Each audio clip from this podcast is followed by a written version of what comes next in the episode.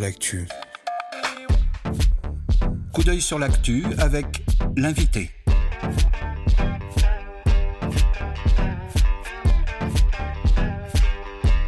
Coup d'œil sur l'actu avec l'invité. L'invité des regards. Et cette semaine, nous avons le plaisir de recevoir Lucie van der Meulen avec qui nous allons échanger sur les balades de Jane, un projet de marche urbaine qui s'inscrit en filiation de l'urbaniste américaine Jane Jacob. Bonjour Lucie van der Meulen. Bonjour. Merci beaucoup d'être avec nous. Alors Lucie van der Meulen, vous êtes fondatrice de Atelier Minga, une association non, c'est pas une association, dites-moi. Un bureau d'études. Un bureau d'études euh, qui a importé un événement peu connu en France, pourtant qui est présent dans plus de 200 villes autour du monde et qui s'appelle les Jane's Walk. ce festival de promenade est né en 2007 à, à, Toronto, un an après le décès de cette même Jane Jacobs. il reprend les idées de cet activiste, cet euh, urbaniste, cette philosophe de, de, la ville, euh, qui a écrit un ouvrage canonique, euh, on peut le dire, qui s'appelle The Death and Life of Great American Cities. Alors pour les non-initiés, euh, est-ce que vous pourriez peut-être euh, tout d'abord nous expliquer en quoi la pensée de cette philosophe de l'urbain, qui est James Jacobs, a pu vous inspirer et conduire à, créer ce projet? Alors, pour les non-initiés, du coup, c'est vrai que moi je suis socio-urbaniste et dans ma formation, j'ai découvert beaucoup d'auteurs et d'autrices, euh, mais il a fallu que je traverse l'océan et que je m'engage plutôt dans un projet euh, citoyen pour découvrir Jane Jacobs, parce que je l'avais jamais euh, étudié ou lu, j'avais pas connaissance de ses ouvrages ni de, de ce qu'elle de ce avait écrit, et je l'ai découvert au travers du festival des promenades de, Jane à Buenos Aires. Et moi, ce qui m'a beaucoup impacté en, premier, avant de découvrir sa pensée urbaine, euh, pour être tout à fait honnête. Ça a été plus sa démarche euh, sur euh, toute son approche communautaire et la mobilisation, la manière dont elle avait d'appréhender le collectif. et ça, c'est quelque chose qui m'a beaucoup touchée parce que c'est quelque chose que je travaille depuis toujours. c'est aussi pour ça que j'ai appelé mon bureau d'études Atelier Minga. C'est une approche par la Minga, c'est le collectif qui qui euh, travaillent pour le bien commun. Et euh, du coup, moi, j'ai retrouvé ça dans les démarches euh, des, des, des, des, Walk. et suite à ça, je me suis intéressée à cette personne et j'ai découvert ce qu'elle prône, on va dire, comme idée, notamment au travers de son ouvrage donc Déclin et survie des grandes villes américaines, qui a été traduit en, français récemment, donc en 2012 pour la version française et en 91 pour la version, enfin plus. oui, donc on voit une réception quand même relativement tardive en France de cette pensée. Tout à fait. Et euh, donc sa pensée euh, urbaine, moi, ce qui, euh, en tout cas, elle a, elle a dix principes qui, qui, émanent de ce, de ce livre, que j'ai pris en note pour ne pas les oublier. Mais euh, c'est vraiment des, principes qui, aujourd'hui, quand on étudie l'urbanisme sous le prisme de la participation citoyenne, sous le prisme des enjeux environnementaux, euh, de la prise en compte des avis des habitants, euh, en fait, nous semblent, sont totalement d'actualité. sauf qu'à l'époque où elle les a écrits, remettait en question beaucoup de paradigmes fonctionnalistes, de l'urbanisme moderne, de l'urban planning à l'américaine. Et en fait, on fait un petit peu débat, beaucoup débat. Donc euh, elle n'a pas été très appréciée en France. Et alors on va, on va, on va revenir peut-être un peu plus en détail euh, tout à l'heure sur l'originalité de la démarche même de Jane Jacobs. Mais petite précision tout d'abord, vous nous avez dit atelier Minga, ça veut dire d'où ça vient ce, terme Minga et qu'est-ce que, comment vous le traduisez? Ah, la Minga, c'est un terme quichua qui est donc de, andin, qui émane de, de c'est un un processus, euh, on va dire, euh, euh, d'organisation communautaire pour, à, des fins d'utilité sociale pour une communauté. On va donner un exemple plus concret, c'est-à-dire que sur une communauté quichua, on va dire, c'est présent en Équateur, au Chili, en Bolivie et au Pérou.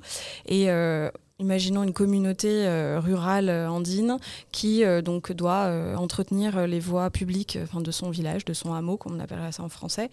Et eh ben en fait organise des week-ends de chantier participatif. D'accord. Et hum, vous nous avez évoqué le fait que, que c'était à Buenos Aires que vous aviez pris connaissance de ce projet de marche urbaine inspiré de Jane Jacobs. Est-ce que vous pouvez nous raconter un petit peu ce que, comment ça s'est passé à ce moment-là pour vous?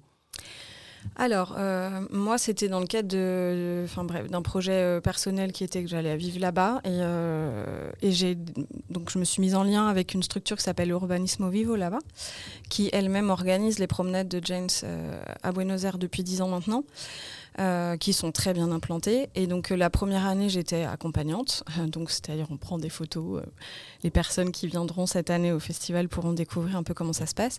Et la deuxième année, en fait, quand moi je me suis sentie plus aussi en connaissance du terrain, j'ai proposé une promenade sur un, dans un quartier que je connaissais.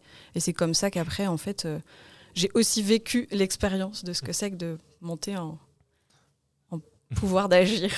Mais ça souligne du coup la dimension très internationale de ces promenades de Jane. Et pourtant, en France, on la connaît pas tellement et on connaît pas tellement ces, ces promenades. Pourquoi?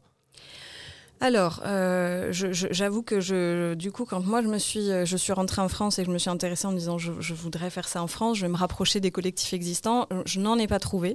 Donc moi, je fais un appel aussi à s'il y a des gens qui nous écoutent qui ont monté ces festivals-là en France, en tout cas qui ont déjà fait ça par avant.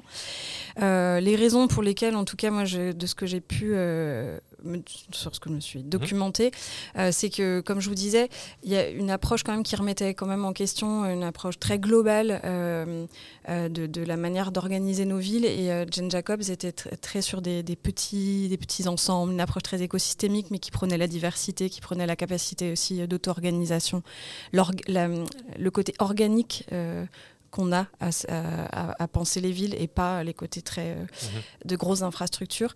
Et ça, ça tombait en 1960, au moment où juste après il y a eu la charte d'Athènes qui a été le Corbusier qui, a, qui, a, qui a quand même bien mis sa patte dessus.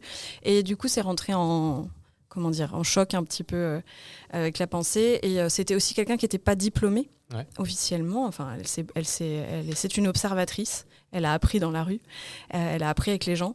Elle était très documentée, mais pas diplômée. Et quand on a en face une société française très académique à, à, cette époque-là aussi très masculine, et que on est une considérée comme une femme au foyer dans les années 60, qui écrivait comme qu'elle a écrit quand même huit livres. Hein. C'est pour une femme au foyer non intéressante. Bah voilà, ça explique un peu le, blackout éditorial qu'il y a pu avoir euh, sur elle. Et aujourd'hui, la société française, et peut-être la société plutôt d'urbaniste française, est plus ouverte et plus apte à accueillir du coup ce genre de pensée. Ah bah je, pense oui qu'on est plus du tout dans la même dans les dans les mêmes euh, époques euh, et comme je vous disais avec les, les enjeux qu'on vit et les et depuis une vingtaine d'années en tout cas euh, enfin pour moi le vivre professionnellement depuis 15 ans, l'émergence vraiment de processus participatifs et donc il y a, y, a, y, a, quand même quelque chose qui n'est plus envisageable de faire sans et je pense que ce discours-là de Jane Jacob est totalement actuel et voilà. D'autant plus qu'on est euh, aujourd'hui sur Radio Anthropocène et qu'on on est tous d'accord pour dire que cela donne une, actualité assez brûlante à la pensée de cette euh, philosophe de l'urbain euh, tout à fait contemporaine. justement, comment est-ce qu'on on actualise la pensée de cette philosophe à l'aune et à la compréhension qu'on a des, des enjeux des mondes urbains anthropocènes actuellement? Une question piège. Comment on actualise Moi, euh, je dirais dans le concret, moi je suis très euh, quelqu'un qui fait. Euh, je, m'inspire beaucoup de ce que je lis, mais donc du coup, je dirais que le festival est une manière aussi, enfin, en tout cas, de, la de continuer à faire vivre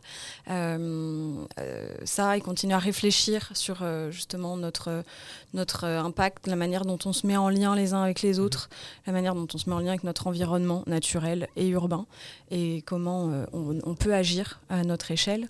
Et les marches permettent ça. Donc c'est aussi euh, prétexte. Et justement, en parlant des marches, est-ce que vous pouvez nous détailler un petit peu euh, votre projet de marche urbaine? Alors, le festival cette année, il tiendra le 9, mardi 9, pour la première promenade, et qui sera mené par des élèves, une classe entière d'élèves de 5e du collège Pierre Valdo à Vaux-en-Velin, euh, qui vous feront découvrir, euh, qui feront découvrir aux personnes qui euh, viendront un certain nombre de lieux qu'ils ont choisis et qu'ils ont sont, documentés pour pouvoir raconter un petit peu quel est le Vaux-en-Velin de leur enfance, quel est le Vaux-en-Velin qu'ils vivent tous les jours eux, donc c'est assez intéressant, ça va être très très riche et j'ai vraiment une grande hâte de pouvoir les entendre en vrai, parce qu'ils se sont entraînés déjà. Euh, et le 13 et 14 mai, donc qui seront samedi et dimanche euh, de la même semaine, euh, on aura six autres promenades qui se tiendront cette fois-ci dans les arrondissements du 3e de Lyon, du 7e, du sixième et du premier. et donc on aura plusieurs promenades sur plusieurs sujets. Je ne vais pas vous dévoiler, enfin ça pourrait être long si je vous donne toute la programmation. Faut mais pas je... nous spoiler. Voilà, non, mais le programme est déjà en ligne, il est disponible sur euh, jameswall.fr et euh, il y a un certain nombre de personnes euh, qui sont très très motivées, passionnées, euh, qui sont qui ont concocté des vraiment des itinéraires et, et, voilà qui ont aussi monté un propos qui est très intéressant, voilà, à découvrir alors vous le savez, aujourd'hui, euh, notre programmation radiophonique s'intéresse notamment aux enjeux de santé, de santé globale, de santé environnementale. On aimerait revenir avec vous sur peut-être euh, l'intérêt justement que présente la marche pour la santé, euh, alors même qu'on a un peu l'impression que parfois la marche reste un peu le parent pauvre euh, des politiques euh, mobilitaires, des politiques urbaines, qui ont largement fait droit dans les années 60 à la, voiture, aux voiture et aujourd'hui qui, se déploierait plutôt sur les modes doux, mais on aurait tendance à penser le vélo. Qu'est-ce que vous pourriez nous dire de la marchabilité en ville, à Lyon et ailleurs peut-être? Alors, moi, je vais vous le dire avec mon prisme de citoyenne hein, qui se déplace, euh, qui adore marcher, mais qui est aussi euh, cycliste. Et euh, oui, je, suis enfin, moi, je converge avec, le fait que la mobilité douce est souvent synonyme de, vélo ou de trottinette, bref, tous les. Tous les Bref. mais la marche, oui, c'est depuis que moi je m'intéresse beaucoup, enfin, je, je, porte ce projet et en plus parce que c'est un qu'on est à Lyon, qui est une ville à taille humaine, comme on a, mhm. l'habitude de le dire, et qui est vraiment marchable, euh, on se rend compte qu'il y a, quand on vient de Paris ou quand on a vécu à Buenos Aires, comme j'ai vécu, ou à Quito, euh, on se rend compte qu'il y a une possibilité d'avoir une qualité de vie quand même euh, autre, tout autre. Il y a des progrès à faire. On n'est pas dans la, une ville qui porte pas ce sujet-là, mais oui, on se rend compte quand même que le vélo reste quand même finalement le, un peu ce qui, ce qui ce qui surplombe la trame euh, en fait de, de réseau euh, de déplacement, euh, enfin, après la voiture, etc. Et on a, on a du mal à atterrir quand même au niveau du piéton. Ouais. Et ça, c'est quand même un, une problématique parce que moi, je, je, le vois quand on, quand on observe dans la rue où on a des personnes qui peuvent être, on va dire, plus vulnérables. En fait, le piéton est par définition plus vulnérable, même si on n'aime pas ce mot, que n'importe qui d'autre parce qu'il est, il a juste lui-même pour se protéger. Et donc, quand on, quand on développe une, une trame vière sur euh, la, la, la, vitesse, le vélo va vite, de toute manière, va plus vite qu'un qu piéton. Bah, ça pose des questions de bah, qu'est-ce qu'on veut comme ville en fait? Mmh. Qu'est-ce que, qu'est-ce qu'on, est-ce qu'on veut une ville euh, où on va protéger les personnes plus vulnérables? Est-ce qu'on veut une ville où on va pouvoir regarder? Est-ce qu'on veut une ville où on va pouvoir se rencontrer? Est-ce qu'on veut une ville où on va juste d'un point A à un point B? Ou on veut une ville aussi où on va pouvoir créer euh, d'autres choses que de consommer et de se déplacer pour aller travailler. Mmh. Et je trouve que euh, euh, la marche pose ces questions-là, euh, sans parler euh, des questions de santé euh, qui, de toute manière, pour moi, sont évidentes. Enfin, c'est, ça, c'est, voilà, c'est, enfin, marcher en ville est aussi un sujet de santé publique parce que, comme faire du vélo, quand on fait du sport, quand on fait quel que soit l'effet, enfin, l'effort physique, on absorbe aussi des, des, gaz à effet de serre, enfin, du CO2. Et euh, bref, il faut qu'on puisse évoluer dans des milieux sains. Et et la marche, et aussi à travers les marches, justement les promenades, c'est aussi un vecteur de lien social. Tout à fait.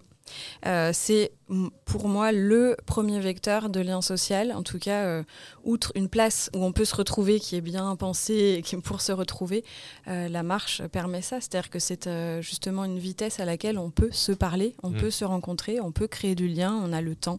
La marche aussi, enfin, je ne sais pas si vous êtes familière d'un certain nombre d'auteurs qui ont pu écrire sur justement les, la manière qu'on a de réfléchir aussi quand on marche euh, d'évoluer, euh, de pouvoir euh, prendre de la distance. Voilà, c'est tout ça que, que prône aussi ce festival et que Jeanne Jacobs avait en tête. C'est que moi, je, je coïncide beaucoup avec tout ça. Et à ce titre, je voulais évoquer avec vous peut-être l'auteur qui est Tim Ingold. je ne sais pas si vous êtes familière, je vais vous résumer rapidement la, la pensée qu'il a eue dans un ouvrage passionnant qui s'appelle Ligne. il déclare qu'aujourd'hui, on, on, on, ne sait plus arpenter. En fait, on, on, il y a deux types de mouvements qui dominent la modernité qui serait euh, la capacité, en fait, euh, à travers un urbanisme plus fonctionnel, de toujours transiter d'un point A à un point B. Donc c'est le, déplacement across. Et euh, il y a un autre type de déplacement qui, qui va avec, de pair avec un regard, un regard top, où en fait on s'élève pour, pour prendre de la hauteur, pour à travers les plans de la ville saisir l'organisation spatiale des espaces urbains. Et en fait, il explique qu'il manque le along un petit peu à la manière du chasseur-cueilleur qui flânerait, qui divergerait au gré de ses, pérégrinations. Comment on fait aujourd'hui pour favoriser ce retour de ce type de déplacement urbain en fait on, voit bien que la majorité des habitants sont rivés sur leur téléphone, euh, partent de chez eux euh, de l'habitat euh, pour aller au boulot. comment on fait pour recréer finalement cette, fonction sociale que vous évoquez de la marche? Hmm. Bah, je dirais que le festival est un prétexte justement pour donner à voir qu'est-ce qu'on peut, enfin, se forcer quand on n'est pas habitué à, le faire. Euh, voir, euh, moi, c'est quelque chose qui m'a toujours intéressé. Je connais un certain nombre de personnes qui aiment arpenter, mais c'est vrai que euh, on a toujours un peu cette appréhension de dire qu'est-ce que je vais faire si je sors dans la rue? Qu'est-ce que je vais faire? Enfin voilà. Et euh, du coup, les promenades urbaines qui, qui émergent, enfin depuis un certain nombre d'années, hein, c'est pas non plus euh, les le festival de les James Walk, c'est un projet euh, en soi, mais les promenades urbaines et le, et le principe de, des promenades exploratoires en ville existent depuis bien longtemps. Et on voit quand même que ça a de plus en plus d'intérêt. Les gens ont de plus en plus envie d'aller découvrir avec des gens. On voit qu'il y a des groupes comme les je euh, je sais plus comment ils s'appellent. Bon, bref, des gens qui sont des, gens qui ont envie de faire découvrir quelque chose de leur quartier et on peut s'inscrire et y aller. Euh, moi, je, pense que c'est un des prétextes qui est plutôt intéressant euh, à saisir. Et après, ça donne aussi peut-être l'envie de sortir tout seul pour pouvoir regarder ou avec des amis. Et, voilà. Mais je pense que c'est un nouveau regard à porter. Quand c'est nouveau, bah, il faut, faut, un petit coup d'élan. quoi. Eh bien, merci beaucoup, Lucie Van der Melen. Merci d'être venue sur Radio Anthropocène. Je rappelle que vous êtes socio-urbaniste et fondatrice de l'agence Atelier Minga. Et donc, on vous retrouve pour la seconde grande édition, euh, grand, pardon, la seconde édition du grand festival euh, lyonnais des promenades de Jane les 9, 13 et 14 mai 2023. C'est bien ça? Tout à fait. Et demain, voilà, exactement. Maison de l'Architecture pour le lancement pour le lancement, euh, racontez-nous en, deux mots ce qui va se passer. Euh, ben, on, présentera un petit peu plus en détail euh, Jane Jacobs, le festival. Vous aurez toute la programmation qui sera dévoilée, enfin en tout cas qui est déjà sur les réseaux, mais en tout cas on reviendra plus en, détail sur les personnes qui les mèneront et, on aura un apéritif citoyen à la fin, en tout cas apporter de quoi trinquer et partager. À quelle heure? 18h30 à la maison de l'architecture, donc place Terreau. Très bien. Et eh ben, on vous retrouve tous à Archipel demain à 18h30. Merci, beaucoup. Bonne, soirée. Vous pouvez retrouver bien évidemment cet entretien en podcast sur notre site radio-anthropocène.fr et sur toutes les plateformes de podcast. À bientôt, euh, Lucie Van der Melen sur Radio Anthropocène. Regard sur l'actu. Regard sur l'actu.